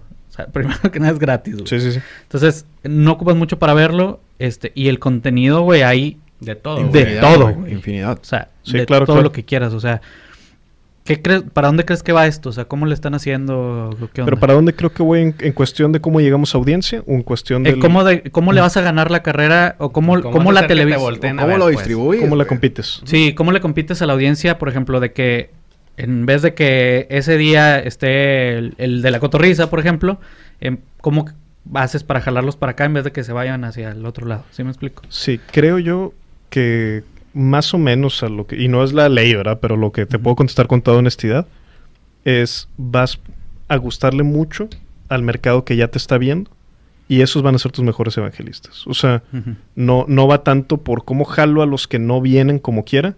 Es mucho más difícil en cualquier negocio, ¿verdad? Este, entonces, sí es un comportamiento muy diferente de la audiencia. Y no es por mamón, no es por solamente, pues yo, a mí me sorprendió, güey, que es un hábito de consumo absolutamente diferente. Claro. Si ahorita yo quisiera que tú consumieras el programa en televisión, voy a batallar muchísimo, imagínate, para empezar para que consigas una televisión. este, y entonces creo yo que la forma más conveniente es, bueno, que universo poblacional existe ahorita que consume televisión y sobre ese vamos a darles algo que sea muy valioso y entonces a- ellos también no nada más lo van a ver y se van a quedar, sino a lo mejor platican de eso en sobremesa, ¿no? Claro. generar estos momentos en televisión es crucial, güey. O sea, cuando tú generas un momento, y perdón que lo voy a decir, es el- alguno de los que me viene a la mente que a lo mejor no es el mejor, pero bueno, voy a decir primero otro que sí es muy bueno. Pero, por ejemplo, Jonás, que fue de Plastilina Mosh con nosotros y que se puso a tocar con el grupo de los desafinados, que era tipo Colombia, al mismo tiempo bailando a Adrián. o Estuvo sea, bueno, sí, se estuvo- generó un momento Sí. que valía la pena al otro día estar en la mesa y decir, viste la pendeja que hizo este güey. O sea, Sí, y eso es muy valioso, güey, porque... Y se diseñan, güey. O sea, es muy difícil que tú... Que eso sea accidental, güey. ¿Sabes? O sea, generalmente cuando ves un momento icónico lo trabajaste durante la semana, güey, durante las, el tiempo que tengas de programación para ir construyendo hacia un momento climático que tú sabes que va a ser el que genere conversación al otro día. Claro, no, y, Y- perdón, y perdón que te interrumpa, no si va de la mano, eh, digo, he escuchado entrevistas que le hacen a Adrián Marcelo, justamente, y creo que lo mencionan una que él estuvo con Roberto Martínez, ahí en. Creativo, que, por ejemplo, cuando hizo un comentario, güey, eh, ya es que lo- eh, está... ¿El, el de la narración? el de la narración, güey, ¿Cuál el de de todos, Cabañas, el de? Cabañas. Sí, sí, sí. O sea, y que él, él cuenta justamente eso de que, eh, güey, Sí, y que le volvió a hablar, no sé a quién, güey, nada más dice que le habló al, eh, güey, ¿estás seguro, güey? O sea, voy a decir este pedo, güey. Sí, o sea, sí, sí. ¿Estás seguro de lo que voy a decir, güey? Y de estuvo diseñado. Y y de que, lo comparte y así. de, y de que sea. sí, güey, dale, güey. O sea, para allá va, güey. O sea, necesitamos audiencia, necesitamos generar eso. Yo me lo topé a Adrián Marcelo una vez en el aeropuerto. íbamos- yo iba a, la- a- a Guadalajara y me lo topé en el avión. Él también iba a un partido de chivas, güey. Ajá. Y le digo al vato, güey, ah, vas a narrar, güey. Y el vato se queda, no, pues vos vas a decir pendejadas, güey. que- que la narración, güey". Y pues, y dice, para eso me contrataron, güey. Le dije, bueno, pues está bien. Es que está, madre, güey". está bien cabrón mi eso. compadre. Eso es lo chingón de él. Porque, ahí te das cuenta, o sea, digo, el, el cómo en realidad las cosas que nosotros queremos de que, ah, este pinche polémico. Por ejemplo, Facundo, güey. Ajá, otro. Que ahora también vi una entrevista que le hizo este Jordi, güey. Que también está pegado, está despegando otra vez bien cabrón Jordi. Oye, güey. qué, güey, qué buen en programa YouTube, está güey. haciendo ahora. Sí, güey. güey. sí, la neta, muy programa. bien, güey. Muy buenas entrevistas que está sacando. Y sorprendente, nunca pensé decir esa frase en mi vida, güey. O sea, lo que acabo de decir, sí, pero, pero realmente, güey, Es que- trae muy buen programa. güey. Trae buen Ten- contenido, Teníamos güey. a Jordi conceptualizado ¿En una forma güey? muy ¿Qué- distinta? Porque mira, yo, Así es, yo así escucho es. el que tiene con Marta y Que también está muy bien. Y el que tiene el solo este, de entrevista, el concepto de entrevista, y también está muy bien. Yo güey. nada más he escuchado el de entrevista y porque últimamente, mm, como decimos entre comillas, me sale, ¿verdad? Y te sale sí. porque el pinche algoritmo te lo avienta porque Sí, ya sabe que es claro, para ti, güey. Claro, claro. Pero, no, me quedé viendo y a la madre dije, ¿qué pedo que este güey sí trae de que... Y, y ahí en el de Facundo, no sé si se acuerdan que hace un chingo de años Facundo sacó ahí como que un pinche escándalo con Lorena Herrera, Sí, güey. claro. Ah, sí, güey. Y ahí platica lo mismo, de que, güey, ese pues se le Estaba- ocurrió a ella, Estaba güey. bien armada, güey. O sea, de que no, Sí, sí, ella sí. llegó y de que, eh, ¿cómo ves? Si hacemos esto y que tú vienes y luego yo me enojo y la madre, o sea, Claro. O sea, güey, que no tiene nada de malo, güey. O No, sea, es, para es nada, como para un... nada, o sea, tampoco lo digo así como que, ah, estoy diciendo un secreto de tele. No, no, no, No, no. no, no. no, o sea, es algo que, al contrario, lo digo como un... eh, cuando vemos estos momentos es porque le- alguien le metió un chingo de cariño, un chingo de Claro. trabajo, un chingo de sensación. Y no siempre tiene que ser sensacionalista, güey. O sea, por ejemplo, ahorita el que te ponía como ejemplo de Jonás y... Pues no es sí. sensacionalista, no tuvo nada malo, simplemente fue un momento climático que estaba Sí. escrito de esa forma. Hay otros momentos que dices, bueno, voy a poner a que por ahí suceda a lo mejor que alguna escena sexy o alguna... escena- O sea, y eso también generalmente, 99% de las veces está platicado, ¿verdad? Claro. Y todo el mundo... O sea, pero no, no creo que haya un engaño, no creo que haya... O sea, no, no, no. Es- pienso que es al contrario. Que hay que ver el valor también en esta... Cuando suceden este tipo de cosas, ¿no? Ahora, el morbo es lo que atrae un chingo a la gente. Váyanse a todos los medios, no Sí. se vayan. Los hace, medios, hace claro. algunos meses Badaboom era un hit por los infieles, por Ujú. lo que tú quieras. En la televisión local, creo que Adrián lo mencionó también con, con Roberto. Decía, lo que quiere llegar la raza a ver en multimedios es a la muchacha bailando, al chaván haciendo lío, al soy periodista y la chingada. ¿Cómo luchas tú, o ustedes, mejor dicho, para que no caer en, en el pan con lo mismo, güey? O sea, para tratar de hacer algo diferente. Porque es bien fácil seguir el camino y decir, pues así voy a jalar gente, güey. Meto a la muchacha, meto el morbo y la Claro. chingada. Sí, pues ves opciones para no... O sea, dices, es, ¿qué es lo que yo traigo para proponer, güey? Si yo empiezo a proponer un valor distinto, no lo voy a hacer tan bien, güey. ¿Sabes? O sea, si yo empiezo a querer... im- imagínate que ahorita digo, no, güey, ya me la estoy viendo negras, güey, necesitamos eh, hacer algo, deja meter a chavas bailando, güey. Tú sabes que yo no voy a ser el mejor para conseguir ese trabajo ni para ejecutar esa idea, güey. Ni siquiera si lo quisiera hacer, güey. O sea, entonces es más un dónde puedo agregar valor. Y claro, güey, hemos caído también en ocasiones, y, o sea, en, pues en errores y en aciertos, güey, a lo largo del programa, ¿no? También hay puntos donde digo, nos la hemos mamado, güey, de, de- o sea, de cosas que de repente metemos y que, pues, híjole, güey.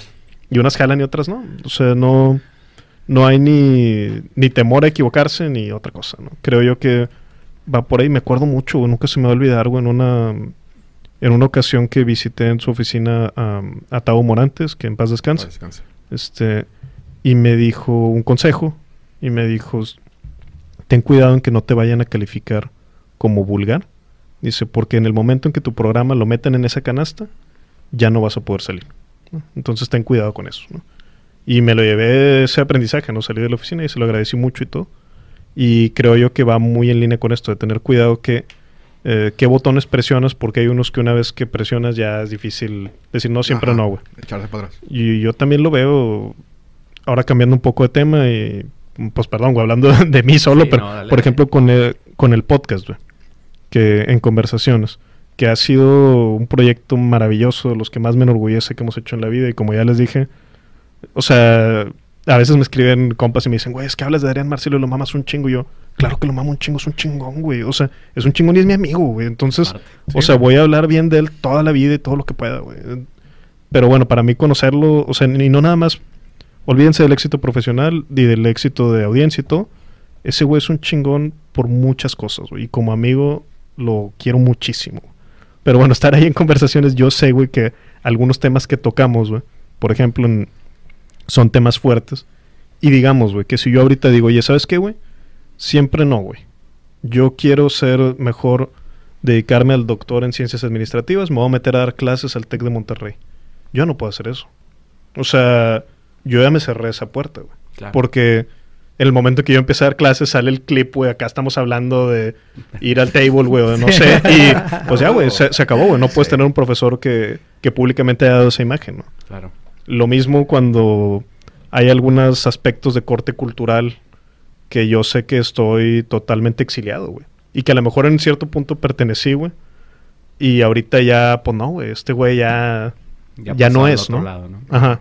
Y tampoco crees que me preocupa tanto. Y, y puta, güey, lo más grave, güey, y que también sucede con gente que yo, eh, pues, consideré amigos en mucho tiempo y que de alguna forma es un, ah, no, güey, ahora tú ya no, ¿no? Y ah, está bien, güey. O sea, tampoco, también dices, no estoy, no de mamón ni de, ah, no me hace falta nada, no, no, pero realmente dices, bueno, güey, pues si pasó eso, pues pasó y ya, ¿no? Pero o sea, si- no, no pero me voy si- a poner a... Siento que elegiste bien, o sea, también es como... ¿Quién sabe? O sea, A lo mejor en 10 años estamos hablando de otra cosa, sí, de momento, o sea, al final, eh, porque dices, bueno, ya no fui, no, no anduve construyendo puentes ahí en, en este, de ingeniero Ya no me van a dar ninguna licitación Sí, nunca. sí, sí me explico, pero... Sí, sí, sí. Es, es un camino que tomas, güey. Y, y, y lo mencionas ahorita. Es un balance que, que te vaya bien y que lo hagas bien. güey. Claro, Ya, lo, ya lo así es, tomaste, así es. hazlo bien, cabrón. Sí, Ya que, date, te deje, claro. y que te deje lana, güey. No, y totalmente válido porque este dices, bueno, pues sí, soy ingeniero civil. No, pues no mames. nada más volteas a ver al gobierno y todo. No, pues está bien cabrón hacer lana aquí, güey. O sea, los que hacen lana son los que ya tienen lana, güey. Sí. Entonces, este, siento que sí, digo, y yo creo que estamos de acuerdo todos, o sea, que hiciste una buena elección en este momento porque pues definitivamente están Gracias. descatando, de- destacando con madre. Este, y yo lo que he pensado siempre es de que, bueno, la tele sí ha ido muriendo, o sea, va a seguir muriendo, güey. La verdad es que sí lo creo. Pero, ¿qué, qué consumes tú personalmente de YouTube, por ejemplo? O sea, ¿qué piensas de los monstruos de la industria, güey, de los que ahorita dominan? O sea, tenemos a ver un video de Luisito Comunica y en un, en un día, en un video de Luisito Comunica, el, el último que subió ayer, tenía 21 horas y ya tenía casi 2 millones de reproducciones, güey. Yo pienso ahí, güey, que no. O sea, obviamente siempre es mejor saber que no saber. Sería mucho mejor, güey, que yo tuviera un conocimiento amplio de cómo funciona la industria y cuáles son los mega monstruos que dices, haberlos consumido, haberlos estudiado y todo. Honestamente no lo tengo esa formación. A lo que nosotros lo estamos apostando es no ir al, a lo ancho, sino a lo profundo. Es decir, si tú compartes un video de un gatito que esté muy bonito y todo, y que haga una pendejada en 7 segundos, y ¡paz! 8 millones de reproducciones, ¿no? Y al final, oye, güey, ¿cómo se llama el gato? ¿Y quién es el dueño? ¿Y qué? O sea, Claro. no, pues nada, güey, fue un momentito, ¿no? Y mañana ya se olvidó, güey. Ajá, o una caída, un, ajá. Entonces, en formato podcast, que a mí es el formato que me encanta, me encanta muchísimo, creo que lo que se construye, te digo, no, no son los millones de vistas, pero sí pienso honestamente que se construye hacia lo profundo.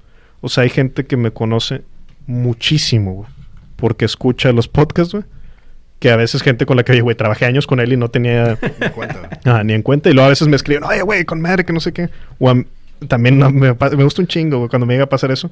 Que amigos, por ejemplo, de la secundaria me escriben y me dicen, güey, es que te escucho. Y siento que reconectamos, ¿te das cuenta, no? Sí, claro. Y eso me encanta, güey. O sea, creo yo que la apuesta es para allá, güey. Y si al final no somos el número uno en audiencia, tampoco me desvive, ¿no? Creo yo que sí, obviamente hay... Me encanta, o sea, la plataforma de YouTube, güey, es una locura que exista, güey. Todo lo que puedes, no nomás aprender, sino entretenerte y todo, que tiene muchísimo valor. Para mí, güey, el, el creador que digo, no chingues con este güey, es increíble. Se llama eh, Nerd Writer, Nerd y luego escritor, uno, Nerd Writer 1. Ujú. Hace videoensayos, güey. No mames, güey, no mames, güey. Es increíble lo que aprendes viendo ese güey, ¿no? Este, lo recomiendo muchísimo. Sí debe tener también subtítulos en español.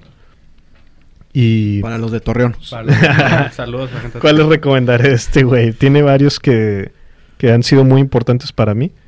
Ahorita me viene a la mente el que explica la película de Harry Potter 3, que es la que dirigió. Ajá. Y explica que era la más compleja de dirigir porque era el paso de la niñez a la adolescencia y cómo logra Cuarón hacer un gran trabajo con eso. Y es interesante ver, eh, sin ser malinchista, güey, pero sí es muy interesante de ver cuál es el análisis porque nosotros tenemos el sesgo de que somos mexicanos, ¿no? Sí, claro. Entonces, como un anglosajón ve el trabajo de Cuarón y dice, este güey es un maestro, pero de los grandes. Sí, ¿no? porque lo es, está muy y, y en. Harry Potter, que fue una película para Ajá. niños de consumo masivo, entonces es interesantísimo. güey. Para mí, creo que a él lo pondría como el youtuber que más influencia, espero que haya tenido en mí, al menos de forma indirecta, porque hacemos otro tipo de formato, ¿no? Claro. Pero sí, definitivamente me voy con eso que, que el- lo interesante aquí no es más cómo amplificas el número de reproducciones, sino cómo haces que sean significativas. Claro, no, y justo lo que dices va por ahí eh, la evolución, porque eh, escu- antes escuchaba mucho cuando recién empezaba el tema de podcast, que estaba, este, como uno de los primeros era el de Dementes de Diego Barrazas, este, y es un, es un formato de entrevista, pero también tiene como que él solo, ¿no? Y va platicando, y justamente platica de que él, él, él siente que va a evolucionar esto hacia el tema auditivo solamente, o sea, va a morir en algún momento, puede ser o que vaya a ir muriendo el tema del video y va a evolucionar todo solamente el tema auditivo, porque en un, o sea, va a llegar un momento donde solamente le vas a hablar a Alexa, Siri, esto, o sea, va todo el tema del, del habla y de la escucha solamente, o sea, va como que va a evolucionar hacia allá. Está bastante interesante porque también hay mucha gente que es muy visual, güey. Sí. O sea, No, y ¿Qué- agre agregar lo que mencionaban ahorita, que la gente tiene que hacer chingo de cosas en el día y muchas veces la única opción que tiene Claro. es estar exacto. escuchando, Sí, güey. sí, Sí. Y no, O le, sea, y no le pierdes casi nada de valor, güey, cuando Exacto. escuchas un podcast solamente. Y sí, puedes estar eh, desde el lavando los trastes hasta en el camino, güey, hasta diciendo, bueno, estoy haciendo un trabajo que ahorita me tocó hacer de estar eh, moviéndole cosas en un documento y no, no estoy pensando, entonces puedo consumir algo de valor. Exacto. Creo yo que sí, sí hay un- una propuesta bien chingona con esto. Lo que sí es que, al menos a nosotros, se comporta más o menos que 80% de la audiencia es en audio. Pero sí tenemos ese 20% en video muy importante porque lo que dicen los que saben más es que hay una cantidad, hay una como conexión más fuerte güey, cuando estás en video, Claro. cuando te consumen en video. No, y la monetización, papá, también. Nosotros no tenemos monetización en YouTube. fíjate. Ah, ¿no? Pensamos que es mejor no tenerlo. Por diseño no la tenemos. ok, ok. Creo que no vale la pena que para los que nos están haciendo así como el, o sea, el honor de, de que nos escuchen y todo, que si de repente están a la media hora y lo, pa, compra un Toyota, no sé", y tú, no, güey, o sea, pre- prefiero que lo escuches de corrido y que al final te diga, oye, güey, le metí ganas a este libro, güey, creo que quedó chingón, güey. Claro. Me vale madre si me queda menos dinero que, que metiendo el pinche Toyota, ¿no? Claro, Que, no, no, que es una sí. buena marca de carros, güey. No, no, no, patrocínanos. sí, sí, el No, sí, patrocina. sí, sí está muy válido, digo, pero al final sí porque puedes eh, elegir como que, bueno, voy a vivir de otra cosa, ¿no? O sea, Claro. que me conozcan por esto, pero voy a vivir de, de esto, porque ves a los, como decíamos ahorita, o sea, los demás pinches monstruos del YouTube, güey, que no mames, cuánto monetizan, o sea, una Sí, cantidad ridícula, millonaria, güey. Sí, pero ven, por ejemplo, eso también, y hay que ponerlo de, ejemplo y nombrarlo, Roberto Martínez, también lo tuvimos en el programa por ahí. Claro. Lo conozco poco, pero este, pero me gusta el contenido que hace. Sí, es muy buen contenido. Y ese güey, parte de lo que explica es, él es su autopatrocinador y así le va mejor, ¿no? Sí. O sea, él le va mejor vendiendo sus camisetas, vendiendo sus libros, vendiendo... que Y aparte él le mete más cariño y le mete más valor a, a este tipo de promoción. Y va más en línea, güey, con, con lo que estás consumiendo y con lo que él está ofreciendo. Sí, y, y justamente él es un ejemplo de, de cómo él, porque él solo se edita, güey, él Sí, solo claro. se, el vato es programador, güey, y en una de las entrevistas él, de hecho creo que, no me acuerdo si fue en la de Gran Marcelo o en la de La Mole, no me acuerdo, explica que él eh, generó un algoritmo que, que hacía que la voz se fuera modulando, güey, si uno hablaba más bajo, uno más alto, o sea, entonces él ya él mismo fue evolucionando como su, Formato su, de man- grabación. su formato de grabación de podcast, o sea, ya no es un güey que nada más este está grabándose enfrente de una cámara. Claro, y entender todo el proceso desde eh, cómo hago el contenido de inicio a fin, güey, a mí se me hace algo bien bonito y bien valioso. güey. Yo cuando, cuando recién me gradué, yo este, fui, estudié en el TEC de Monterrey, fui becado por ahí, hice la modalidad de emprendimiento y había mucha esta visión de, no, güey, tú como concéntrate en lo que eres bueno, ah, bueno, haciendo el podcast, ah, bueno, y subcontrata todo lo demás, ¿no? Entonces, que alguien te edite, que alguien te... o sea, y yo estaba muy con esta línea de pensamiento al salir, güey. Y luego cuando empiezas, cuando empecé a hacer otro tipo de pues de obra, desde los libros hasta el podcast y más, me gusta mucho meterme en todo el proceso, güey. O sea, y, oye, no estás maximizando tu hora, el valor, no- pues sí, güey, pero le estoy entendiendo, güey, a lo que estoy haciendo de inicio a fin. Y esta sensación de lo, lo conozco, este proceso, y puedo, desde tener una idea hasta que el libro te llegue a tu casa, güey. Por ejemplo, es algo que pues, se siente muy padre poder manejar toda la cadena de valor, digamos. Órale, güey. Lo mismo creo para podcast y esto que hace Roberto, pues es magnífico. Como él dice, creo que por ahí decía que él era una, mm, un ejército de una sola persona, ¿no? Creo Sí. que así lo escuché alguna vez decir. Y me gustó, güey, me gustó ese... Y es algo de admirar. ¿no? Sí, hace muy buen contenido, genera bastante. Y su libro muy recomendable. Muy bien, chingón. Pues ya para llegar a una conclusión final, nos- lamentablemente se nos acabó el tiempo. Oye, güey, nos falta tiempo, güey. Hay que, Está- echarle Sí, diez- hay que pagarle Sí. 10 pesos al Ponle, ciber. ponle una monedita más, güey. Eh, conclusiones, bandido. Eh, básicamente lo que hablamos fue 100% de tu perspectiva y la nuestra acerca de, de- de- del medio, aunque no nos metimos tanto, pero No, hombre, les agradezco aquí el espacio. La pasé a todísima madre y a ver si se hace el espacio geek. Sí, Apuntado, que huevo, sí, sí, sí. ¿Cómo no? queremos abarcar un chingo, pero siempre con la esencia, ¿no? ¿Qué le recomendarías a la raza que está haciendo este formato? ¿Qué le recomendarías a la raza que está innovando? A mí la palabra clave es innovación. ¿Qué, qué le, qué le dirías hoy en día? Mira, de innovación hay dos cosas, dos categorías grandes importantes. Una es la innovación conceptual y una es la innovación experimental. Y déjame me explico.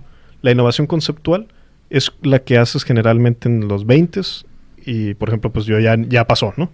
Pero es cuando alguien llega y le dan la madre al, al formato, le dan la madre, o sea, como han hecho muchos autores en cine, es muy común que alguien en sus 20 llegue, "Pa, es una película, y, oye, güey, fue una innovación muy grande, güey, porque fue, le partió en la madre el concepto precisamente porque no lo conocía tanto, ¿no?